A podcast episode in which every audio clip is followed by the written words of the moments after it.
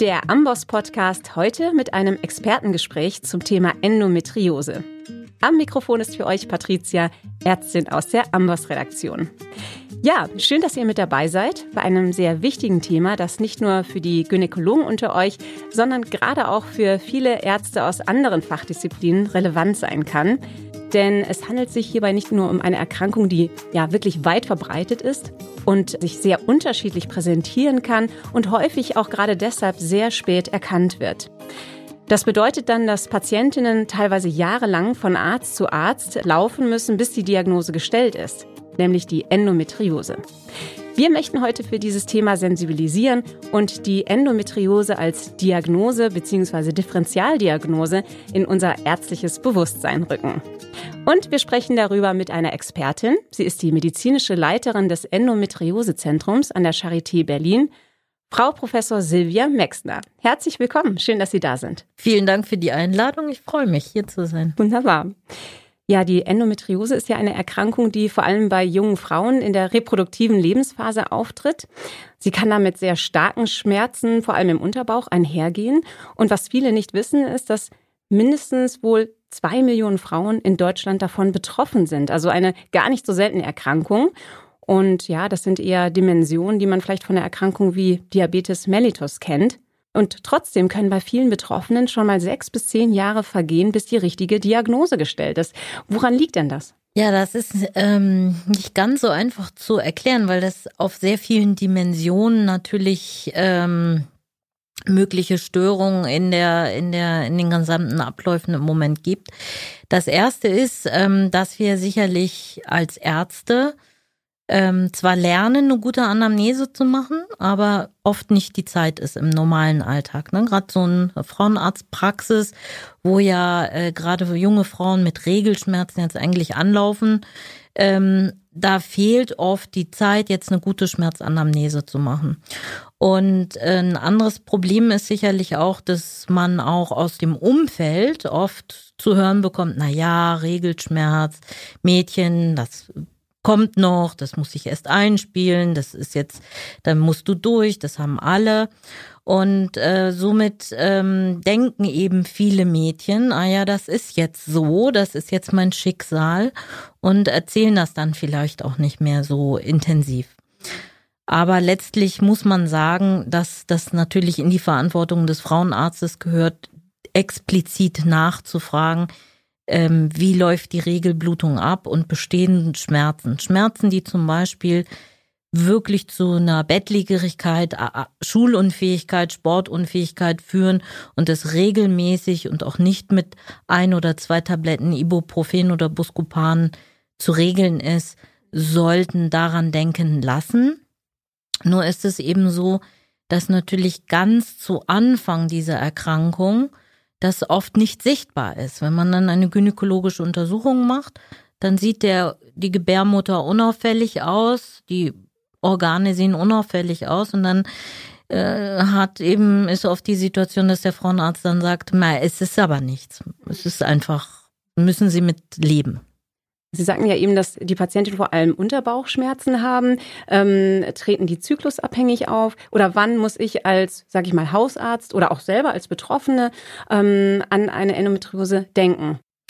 Genau, also das ganz, ganz typisch und das berichten eben über 70 Prozent aller Betroffenen, auch wenn sie eben zehn Jahre später erst ihre Diagnose bekommen, ist es man relativ bald nach Einsetzen der Blutung eben diese starken Regelschmerzen bekommt.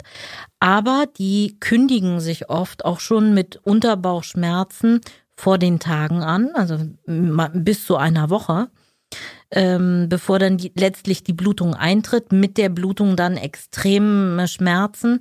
Die ähm, Organe, die viszeralen Organe sind ja auch mit dem Sie sind sensibel versorgt und sind mit dem autonomen Nervensystem natürlich überwiegend innerviert. Und da gibt es Kreuzreaktionen oder Interaktionen. Und deswegen kommt es sehr häufig, und das ist wirklich auch ein wichtiges Leitsymptom, zu Übelkeit und Erbrechen, also vegetativer Begleitsymptomatik, die dann auch ein starkes Krankheitsgefühl natürlich verursachen. Ähm, die Mädchen oder auch Frauen berichten mir wirklich, dass sie regelmäßig äh, kollabieren und ähm, quasi krank, krank zusammengekrümpft neben der Toilette liegen und dann auch noch oft Durchfall dazu haben. Also zyklische Diarrhoe ist auch etwas, was ganz typisch in diesen, diese Mitreaktion, in diese vegetative Mitreaktion fällt. Mhm.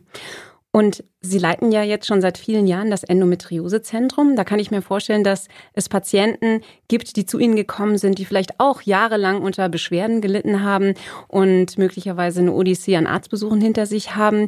Gibt es da Patientenfälle, die Ihnen noch besonders im Kopf hängen geblieben sind? Ja, da kann ich mich wirklich an eine äh, Frau sehr gut erinnern. Die kam ähm, in einem Alter von 38 Jahren letztlich zu uns und äh, die hatte allerdings ähm, schon vier Wochen vorher oder so wegen akuten Unterbauchschmerzen letztlich eine Notlaparoskopie bei einer Endometriosezyste. Und äh, die Diagnose war dann äh, quasi in einem kleinen Krankenhaus gestellt worden, aber die haben den Bauch gleich wieder zugemacht, weil der Befund eben so ausgeprägt war. Und diese Patientin, die hat letztlich über sehr, sehr, sehr starke Regelschmerzen geklagt und über neurologische, zyklische neurologische Beschwerden. Die hatte nämlich im Grunde genommen, nur hat das keiner so benannt. Ne? Die hatte eine Schmerzausstrahlung ischialgiform mit Ausstrahlung eben in den Po und in das hintere Bein und mit äh, elektrischen Schmerzimpulsen, wenn sie abends auch auf dem Sofa lag oder zum Beispiel, wenn sie ihre Skischuhe anhatte, dann ist immer sofort das, äh, der Unterschenkel eingeschlafen mit Druck auf dem Pyrenäus. Die hatte letztlich eine so große rektovaginale Endometriose, die den Plexus sacralis mit infiltriert hat, mit eben einer Betroffenheit der Nerven.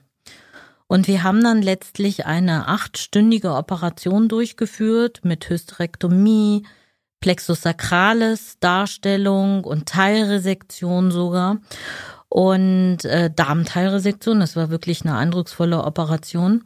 Und was ich nie wieder vergessen werde, ist, dass sie zwei Tage nach dieser wirklich großen Operation strahlend im Bett saß und sagte, Frau Mexner, der Schmerz ist weg. Dabei kann man, das kann man sich ja gar nicht vorstellen nach so einer OP, ne? Und die hatte wirklich bei Entlassung ähm, geweint. Und äh, weil ihr das alles nochmal so bewusst geworden ist, dass sie über 20 Jahre mit diesen Beschwerden rumgelaufen ist und die letzten Jahre eben so extrem schmerzhaft waren äh, mit dieser neurologischen Symptomatik und die äh, eben diese schwere Nervenbeteiligung hatte. Das ist ja auch unglaublich, dass man sozusagen, weil das sind ja hier Patientinnen, die vielleicht auch vorher erstmal zum Orthopäden gehen und sagen, ich habe genau, Schmerzen. Ja. Also dass selbst der Orthopäde, wenn hier welche unter den Zuhörern sind, einfach eigentlich auch an so ein gynäkologisches Krankheitsbild denken muss. Sie hatte sogar, sie hatte sogar ein PET-CT, glaube ich, bekommen. Und da hatte man so Entzündungszeichen in diesem Bereich gesehen. Und hatte dann aber gesagt, hm, sie hat eine Entzündung vom Iliosakralgelenk. Und das war, war quasi die Fehldiagnose. Das hatte sie nämlich dann auch schon, das, das war eben die Endometriose, die dort eben auch lokalisiert war. Also das Krankheitsbild Endometriose wird ja auch häufig so als Chamäleon der Gynäkologie ähm, bezeichnet, eben weil es so unterschiedliche Symptome präsentiert. Und Sie haben im Vorfeld in unserem Gespräch vorhin schon äh, von einer anderen Patientin gesprochen. Das fand ich auch sehr spannend, die nämlich, glaube ich, jahrelang bei einem Gastroenterologen war, wo das ähm, wo genau. die Diagnose nicht direkt gestellt wurde. Was? Ja, das ist auch ganz äh, interessant und auch immer wieder wichtig dran zu denken, ist, dass eben ungefähr 10 Prozent, also Endometriose ist sehr häufig und es gibt sehr viele unterschiedliche Manifestationsformen. Und ungefähr 10 Prozent der Frauen mit Endometriose haben eben sogenannte tief infiltrierende Endometrioseherde. Und die können eben auch den Darm betreffen. Und ähm, das macht Darmbeschwerden und zwar in der Regel zyklische Darmbeschwerden. Das kann, äh, wenn die Herde dann größer werden, auch zu Lumeneinengungen natürlich führen. Und gerade wenn das Gewebe zyklisch anschwillt, dann ist diese Lumeneinengung eben zyklisch. Das heißt, äh, dass sie einen zyklischen Subilius im Extremfall haben können. Oder aber viele haben natürlich Stuhlunregelmäßigkeiten im Sinne von paradoxen Stühlen, Bleistiftstühlen oder einfach Schmerzen beim Stuhlgang.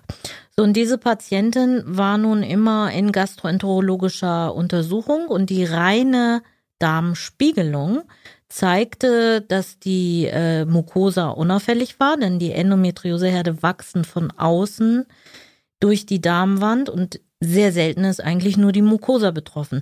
Wenn die Mucosa betroffen ist, dann kommt es sogar auch zu zyklischer Darmblutung. Das muss aber nicht immer dabei sein. Und das hatte diese Patientin eben nicht. Sie hatte keine Mucosa-Betroffenheit. Die Biopsie war unauffällig, aber der Gastroenterologe hat eben diese Darmstenose gesehen. Und die wurde, weil ohne histologischen Befund, immer dilatiert. Über anderthalb Jahre hat man regelmäßig diese Darmendometriose dilatiert. Und die ist natürlich sofort wieder eng geworden. Das war natürlich keine Lösung. Und auch die wurde eben dann groß das operiert. Ist tragisch zu hören, weil es einfach einfach erstmal, was wir schon gesagt haben, ein häufiges Krankheitsbild ist, aber auch zweitens zu einer reduzierten Lebensqualität führt. Absolut. Wenn man das hört, was Sie jetzt erzählen. Die Patienten laufen wirklich von Arzt zu Arzt, von Fachdisziplin zu Fachdisziplin. Sie hatten eben auch im Vorgespräch erwähnt, es gibt auch Patientinnen, die einfach nur mit Schulterschmerzen äh, vielleicht zum Hausarzt gehen. Und auch hier kann vielleicht eine Endometriose dahinter stecken. Und deswegen machen wir ja auch die Sendung heute, um einfach zu sensibilisieren, dass man das als Differentialdiagnose nochmal im Kopf hat. Also da muss man immer, immer an den Zyklus denken. Man muss muss immer alles, was zyklisch auftritt, genauso wie zyklische Schulterschmerzen, da kann nämlich das Zwerchfell betroffen sein und über die Innervation des Nervus phrenicus strahlt das eben in die Schulter aus. Es gibt eigentlich gar nichts anderes, was das macht. Ja, es ist der Klassiker. Nur man muss man natürlich eine gute Anamnese machen. Man muss wissen, nimmt die Patientin die Pille, dann hat sie natürlich keinen Zyklus. Dann sind die Beschwerden oft diffuser und azyklisch. Ist ja klar, die haben ja keinen Eisprung. Und die Herde sind, deswegen haben wir ja so ein großes therapeutisches Problem, weil anfangs kann das ganz gut klappen, dass man durch die hormonelle Downregulation, also den eigenen Eisprung zu unterdrücken, ähm, Endometrioseherde eben dann inaktiv sind in dem Moment. Aber sie können eben auch ein, eine Art Eigenleben entwickeln durch eine eigene Innovation, durch Entzündung. Und dann werden die Beschwerden oder kommen eben zu den zyklischen auch azyklische Beschwerden dazu. Und die sind eben auch weiter bestehend unter der Pille oft. Mhm, das erschwert das Ganze noch. Das mal. macht das wirklich kompliziert manchmal, ja. Vielleicht noch mal ein ganz kurz, äh, bevor wir gleich auch über die Diagnostik und Therapiemöglichkeiten sprechen, noch mal ganz kurz gehen wir einen Schritt zurück. Vielleicht wenn Sie uns noch mal ähm, ein bisschen erzählen, was passiert jetzt genau eigentlich bei der Endometriose im Körper? Ja, das ist auch total spannend, weil wir es auch nach wie vor nicht so genau wissen. Ähm, die ganz alten Theorien aus den von 1920 Sampson, ein Amerikaner, der schon beschrieben hat, das muss retrograde Menstruation sein. Also wir wissen das ja auch, dass wenn wir, wenn Frauen ihre Regelblutung haben wir gucken zu dieser Zeit in den Bauch, dann haben sehr viele Blut im Bauch. Also es kann, äh, ist völlig normal, dass durch offene Eileiter Blut in den Bauch fließt. Aber das haben eben 90 Prozent aller Frauen, das haben nicht 90 Prozent aller Frauen Endometriose. Also das kann es alleine nicht sein. Heutzutage glauben wir, dass die Gebärmutter als solches erkrankt ist. Und zwar wissen wir, dass ähm, eben, wie ich vorhin auch schon gesagt habe, dass die meisten Frauen von, von primärer Dysmenorrhoe sprechen, dass also von Anfang an die Regelblutung schmerzhaft ist und mit der Zeit immer schmerzhafter und schmerzhafter wird. Und ähm, wenn wir uns mal an den Darm erinnern, an die Anatomie des Darmes, dann haben wir die Muskulatur, wir haben eine bindegewebige Verschiebeschicht und erst dann kommt die Mucosa. Das heißt, dort sind Volumenschwankungen vorgesehen. Das macht dem Darm nichts aus. Der kann mal sich weiten und wieder eng stellen, ohne dass da irgendwas kaputt reißt. Bei der Gebärmutter haben wir aber die Schleimhaut und direkt die Muskulatur ohne jegliche Verschiebeschicht. Wenn jetzt so eine Gebärmutter sehr stark krampft und sich sehr stark bewegen kann, gehen wir im Moment davon aus, dass es in dieser Übergangsschicht zu einer Mikrotraumatisierung kommt, dass dort Stammzellen einwandern, auch zum Repair. Also da sind ja auch sowieso Stammzellen auch, die werden aktiviert, es muss ja repariert werden. Im Zuge dessen werden Enzyme hochreguliert wie Aromatase, die bildet Östrogene. Östrogen ist für die Wundheilung unerlässlich, fördert wieder zur Proliferation und Angiogenese und damit ähm, geht wahrscheinlich auch sogar eine lokale Oxytocinfreisetzung einher, so dass diese Gebärmutter noch stärker kontrahiert. Also es ist wie ein Circulus viciosus und die, die Umbauvorgänge, die können wir eigentlich auch in 3D-Ultraschall mittlerweile gut sehen. Diese Junctional Zone, diese Übergangszone, die ist fissuriert und rupturiert. Und wir in unserer Forschung haben das auch untersucht, elektronenmikroskopisch, und konnten das auf jeden Fall ganz große Unterschiede in dieser Zone zeigen im Vergleich zu Frauen ohne Endometriose. Und da sagen wir sogar, es gibt einen neuen Begriff, das ist sozusagen ganz brandaktuell, dass dieser Beginn eine Archimetrose ist. Diese Schicht heißt nämlich Archimetra. Das ist eine phylogenetisch alte Schicht. Die Neometra, das ist die Muskelschicht, die außen am Uterus später, also in der Evolutionsgeschichte später dazu gekommen ist, bei Primaten, die Wehen haben. Die macht eigentlich die Uterus- oder die Venentätigkeit aus. Und diese Archimetra hat so diese Eigenperistaltik. Das ist eigentlich ganz interessant, dass der Uterus ja ein Muskel ist und natürlich auch Bewegungen macht. Und ähm, im Grunde genommen gibt es sogar die Überlegung, warum ist Endometriose so häufig? Ne? Warum ist es so häufig? Das ist ja die große Frage.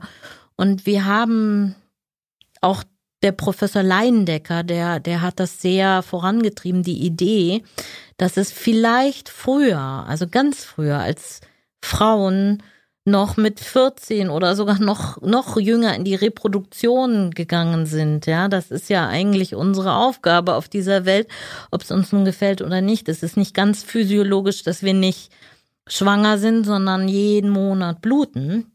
Also, dass diese Frauen eben sehr gut vielleicht schwanger geworden sind, die eine gute Uterusmuskulatur und Kontraktion hatten, dass die auch eine gute Geburt haben konnten, Ne, das, die, die Geburt muss ja erfolgreich abgeschlossen werden. Wenn die Geburt zum Stillstand kommt, dann ist das damals ein Todesurteil gewesen. Und na, postpartal sollte man auch nicht noch verbluten. Ja, also auch da war die Uteruskontraktion gefragt. Vielleicht gab es sozusagen einen ähm, gewissen Vorteil dieser Überlebensvorteil dieser Frauen, die früh schwanger geworden sind und das dann weitergegeben haben. Dann Endometriose mit zehn Prozent ist sehr, sehr häufig. Es ist wie polyzystische Ovarien. Die haben auch, die Patientinnen mit PCO-Syndrom haben auch gewisse Überlebensvorteile. Wenn ich jetzt den Verdacht habe, vielleicht sagen wir mal als Hausarzt, ich habe eine Patientin mit Endometriose, was sind dann für mich jetzt schon mal die ersten Schritte? Oder würde ich sie direkt zum Gynäkologen weiter schicken oder was kann ich selbst als Hausarzt machen? Man kann sie in ein Endometriosezentrum schicken, denn die Leute haben in der Regel mehr Zeit ähm, für die Anamnese und natürlich auch einen besseren Blick, ne, was äh, da jetzt an Endometriose hinterstecken könnte. Denn wie gesagt, ist das sehr schwer zu diagnostizieren. Für viele Frauenärzte sieht alles normal aus und es wird ihm nicht erkannt. Aber wir haben sehr, sehr viel gelernt in den letzten Jahren über Ultraschall und können eigentlich die jüngere Generation behauptet und sagt, nein, wir können Endometriose auch so diagnostizieren, wir brauchen keine Bauchspiegelung mehr zwingend, um zu sagen, jemand hat sehr, sehr, sehr wahrscheinlich Endometriose. Und wenn, und so ist auch das Vorgehen, dass wir das vermuten, und quasi schwere Organschäden ausschließen, wie Darmbefunde, Zysten, Harnleiter. Ne? Also das muss man alles im Blick haben. Dann zum Beispiel gibt es auch Endometriosen, die den Harnleiter verlegen. Und was passiert dann? Dann hat man einen unerkannten Nierenstau und ich kenne Frauen, die haben ihre Niere verloren durch Endometriose. Also das sind immer Dinge, die man wirklich ähm, ganzheitlich im Blick haben muss. Und wenn man aber relativ sicher ist, dass da keine Organdestruktion vorliegt, dann behandle ich die natürlich trotzdem. Das ist das Wichtige. Dass ich die dann nicht einfach weiter umherirren lasse, sondern dass ich die Patientin mitnehme, mit ihr spreche, ihr alles erkläre und ihr sage, welche ähm, Therapiemöglichkeiten es gibt, worauf sie achten muss, was sie selber machen kann. Denn äh, was ein großes Problem ist, wenn äh, Frauen mit Beschwerden rumlaufen, die offensichtlich nicht normal sind und das Leben derartig beeinträchtigen, aber keiner nimmt das wahr und die Frau ernst, dann hat das so viele andere, anderweitige Auswirkungen. Das, die Frauen entwickeln Ängste, dann denken sie, sie spinnen oder ja, die sind dann zum Teil ganz glücklich, wenn sie endlich ihre Endometriose diagnostiziert bekommen, weil sie sagen, oh Gott sei Dank, ich habe mir das nicht eingebildet. Das glaube ich. Also in der Diagnostik spielt also die, der Ultraschall eine ganz äh, wichtige Rolle, sagen Sie. Also nicht jede Patientin muss mit äh, ja, muss laparoskopiert werden. Aber ansonsten gibt es keinen Frühtest. Es gibt keinen nee, leider Labortest. Nicht. Keinen, ja, da ähm, sind ganz viele Leute ganz verrückt dabei, das äh, natürlich etablieren zu wollen, weil damit kann man bestimmt viel Geld verdienen. Aber das ist eben wirklich viel Erfahrung, die man dazu braucht. Gute, gute Anamnese, das muss man wirklich versuchen auseinander zu klambüsern, wann ist was gewesen. Man fängt am besten wirklich mit der ersten Regelblutung an und lässt sich alles ganz genau erzählen. Wann hat man welche Pille genommen? Wie war das? Wie war das während der Abbruchblutung? Tat, taten die Schmerzen weiterhin weh? Das ist nämlich auch so ein indirekter Hinweis. Wenn man eine Pille nimmt und man hat die Abbruchblutung, dieses klassische Einnahmeschema, man hat weiterhin sehr, sehr starke Regelschmerzen, die sind meist etwas gebessert, aber die leiden trotzdem, ist das ein Hinweis auf Endometriose.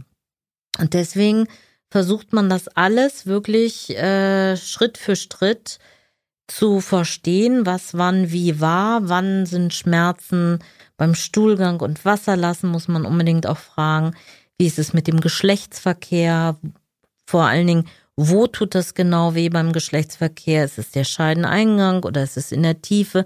Und das sind ja auch alles so Themen, das kann man ja nicht, äh, ne, also kann man ja nicht, guten Tag, gute Frau, setzen sich mal hin und wie ist das eigentlich beim Geschlechtsverkehr? Das kann man ja einfach nicht fragen, so. Das heißt, da braucht man ein gewisses Vertrauensverhältnis, bis man sich darüber unterhalten kann und da vergehen ein paar Minuten, ne? Aber das finde ich gut, dass Sie das nochmal ansprechen und auch Beispiele für gute Anamnesefragen ähm, uns gerade gegeben haben. Sehr gut, vielen Dank. Ähm, wir haben über Diagnostik gesprochen. Was gibt es denn als Therapiemöglichkeiten? Die Operation haben Sie schon erwähnt, aber die ist ja nicht immer die erste Wahl.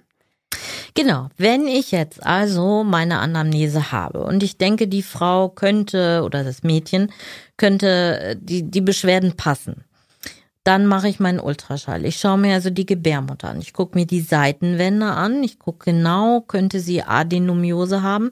Aber selbst wenn das nicht jetzt eindeutig vorliegt und sie trotzdem extrem starke Regelschmerzen hat, muss das behandelt werden. Ich gucke, ich kann mir das Septum angucken, ich kann den Darm sehen, ich kann gucken, ob die Organe verschieblich sind zueinander, ich kann die Eierstöcke angucken, auch dort sehen, verschiebt sich alles. Also ich kann sagen, hat jemand eine ausgeprägte Endometriose oder nicht. Wenn ich jetzt sage, okay, sie hat vielleicht eben Adenomiose oder Archimetrose, sie hat die Beschwerden, aber keine Organdestruktion nach außen, dann empfehlen wir erstmal eine konservative Therapie. Das heißt, im Grunde genommen ähm, eine Gestagen-Monotherapie, eine ähm, wie na, eine Minipille ist zu wenig, Desogestrel zum Beispiel oder Dienogest. Dienogest ist in Deutschland zugelassen für die Behandlung von Endometriose. Ähm, und dann äh, soll eine therapeutische Amenorrhoe eingeleitet werden. Die soll jetzt erstmal nicht bluten.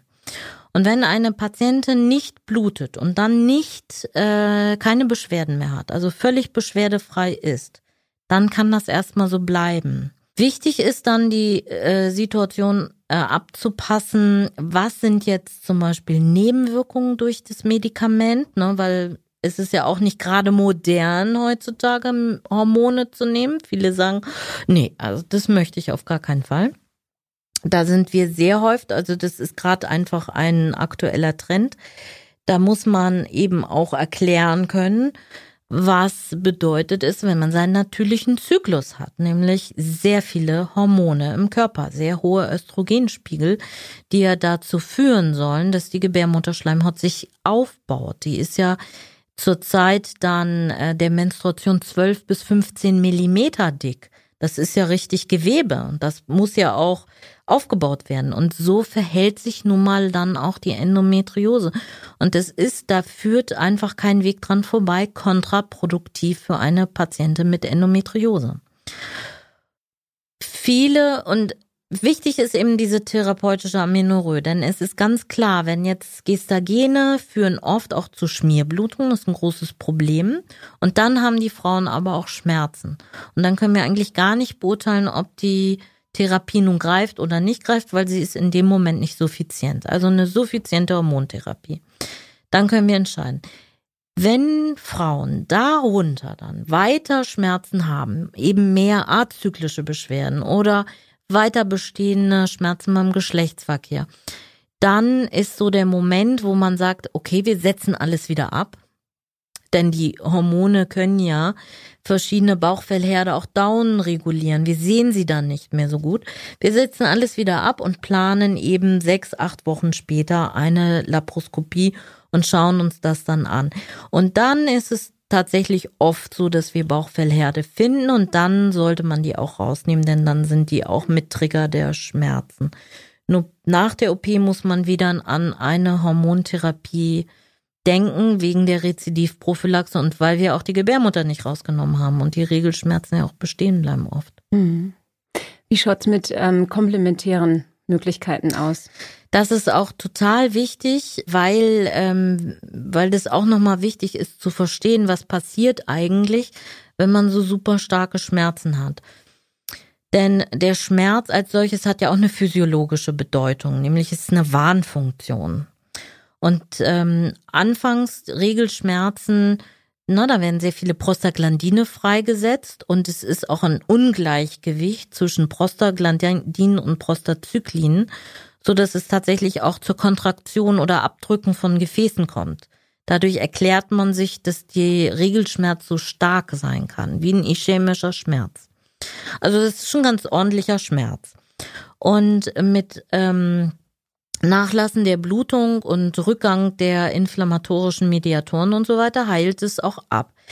Aber wenn das jetzt immer wieder kommt, dann muss man sich im Grunde genommen das so ein bisschen so vorstellen, wie ich habe eine Blase am Fuß und ich ignoriere die und laufe weiter drauf rum. Was passiert dann? Der Körper sensibilisiert immer mehr und am Ende tut der Fuß so weh, als wenn ich da auf ja, ich kann gar nicht mehr laufen. Das ist ein unerträglicher Schmerz. Und so muss man sich das auch immer mit immer wiederkehrenden Regelschmerzen vorstellen, dass der Körper leider nicht sagt, ach, das schon wieder, das kann ich vergessen, sondern auf spinaler Ebene werden Sensitivierungsmechanismen hochgefahren, es werden andere Neurotransmitter freigesetzt und das nozizeptive Feld wird erweitert. Und deswegen erklärt sich dann auch, dass eben Blase und Darmentleerung zyklisch auch wehtut. Das wird alles empfindlicher. Und ähm, wir wissen, dass auch zentrale Sensitivierungsmechanismen sogar im Gehirn nachweisbar sind, sichtbar sind mit funktionellen MRTs.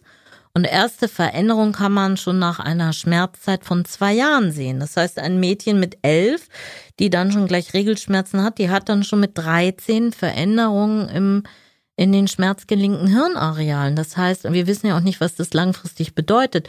Triggert das ein chronisches Schmerzsyndrom später vielleicht? Also das sind multiple Veränderungen, die wir überhaupt nicht tolerieren können. Und diese Mädchen und Frauen, die liegen ja auch nicht völlig entspannt äh, im Bett und freuen sich, dass sie eben nicht zur Schule können, sondern die liegen völlig verkrampft und in einer Schonhaltung und Fehlhaltung ähm, dann, so dass es eben auch zu sekundären Veränderungen des Muskeltonus kommt. Wir nennen das spinale Hyperalgesie mit Beckenbodendysfunktion.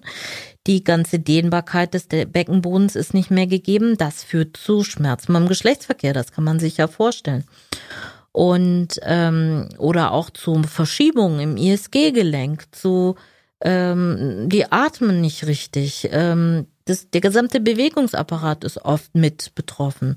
Und deswegen ist natürlich ist total wichtig, dass man zum Beispiel Yoga macht, dass man sich ein Wellnessprogramm erarbeitet, was einem gut tut, dass man ähm, Magnesium einnimmt, auch eine richtige Schmerztherapie sogar dazu nimmt und man kann auch mit TCM natürlich arbeiten, mit Akupunktur, Neuraltherapie, antientzündliche Ernährung. Ähm, ein wichtiges Thema zum Beispiel ist auch, dass sehr viele Frauen über so einen zyklischen Blähbauch ähm, berichten. Da leiden die total drunter, ja. Der ist dann wie im sechsten Monat. Ich Die kommen mit Bildern ne, und zeigen einem das. Und da spielt zum Beispiel auch die Ernährung eine große Rolle. Gluten und Zucker. Also anscheinend ist auch das Mikrobiom möglicherweise beteiligt. Da planen wir jetzt auch eine Studie dazu, ähm, weil das schon erstaunlich ist, dass die sehr, sehr viele eben diese zyklischen Darmbeschwerden haben. Sie haben jetzt gerade schon erwähnt, dass Sie eine Studie, dass Sie eine Studie planen. Wie ist das denn überhaupt im Forschungsbereich? Wo stehen wir denn da bei der Endometriose? Welche Bestrebungen gibt es da? Und geben Sie uns einen kleinen Bestrebungen gibt es ganz große, aber man muss eben mal sagen, dass ähm, Endometriose-Forschung eben auch nicht so einfach ist, weil es ja eine gutartige Erkrankung ist. Das wissen wir, ne?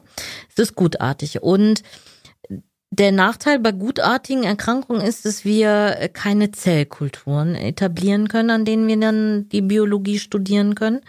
Das fehlt uns. Wir haben auch keine richtigen Tiermodelle, wo Endometriose wirklich studiert werden kann. Das sind alles Behelfssachen. Äh, und leider, leider sind sehr, sehr viele Bemühungen auch aus diesem Bereich, aus dieser Grundlagenforschung, am Ende des Tages nicht auf den Menschen übertragbar gewesen so dass wir eigentlich, wir müssen in, wir müssen das alles im Menschen verstehen. Beziehungsweise ähm, ist es auch wirklich dann erforderlich, die Erkrankung richtig in allen ihren Facetten zu verstehen. Wenn, wenn ich mir jetzt einen Biologen ins Labor setze und sage, forsch mal zur Endometriose, dann ist das ein bisschen schwierig, weil das so komplex ist. Spannend, ja. Also, also da bewegt sich was und wir sind gespannt, wie es da in den nächsten Jahren weitergeht. An dieser Stelle sind wir eigentlich schon am Schluss unserer Sendung angekommen und ich freue mich sehr, dass wir über dieses wichtige Thema gesprochen haben. Ähm, haben Sie noch für uns etwas, was Sie uns mit auf den Weg geben möchten? Lieber einmal mehr an Endometriose denken als zu wenig. Das ist, glaube ich, ein guter Abschluss. Vielen Dank. Sehr gern. Und ja, wer noch mehr zu dem Thema wissen möchte, ähm, kann sich informieren, natürlich auf unserer Amboss Wissensplattform. Und ähm, ansonsten bedanken wir uns fürs Zuhören. Schön, dass ihr mit dabei wart und bis in zwei Wochen. Alle Infos zum Podcast und der Amboss Wissensplattform findest du unter go.amboss.com slash podcast.